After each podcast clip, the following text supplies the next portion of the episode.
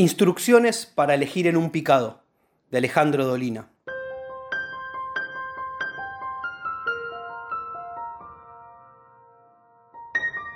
Cuando un grupo de amigos no enrolados en ningún equipo se disponen para jugar, tiene lugar una emocionante ceremonia destinada a establecer quiénes integrarán los dos bandos.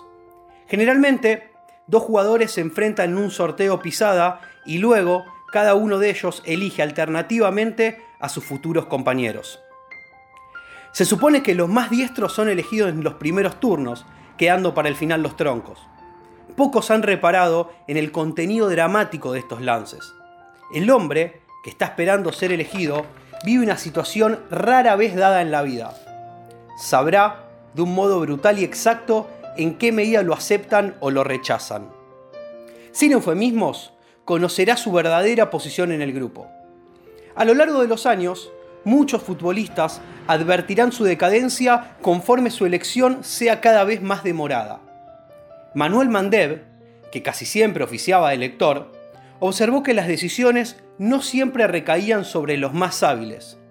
En un principio se creyó poseedor de la valla saber qué sutileza de orden técnico que le hacían preferir compañeros que reunían ciertas cualidades pero un día comprendió que lo que en verdad deseaba era jugar con sus amigos más queridos. Por eso elegía a los que estaban más cerca de su corazón, aunque no fueran tan capaces. El criterio de Mandev parece apenas sentimental, pero es también estratégico. Uno juega mejor con sus amigos.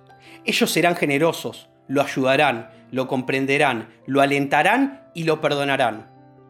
Un equipo de hombres que se respetan y se quieren es invencible. Y si no lo es, más vale compartir la derrota con los amigos que la victoria con los extraños o indeseables.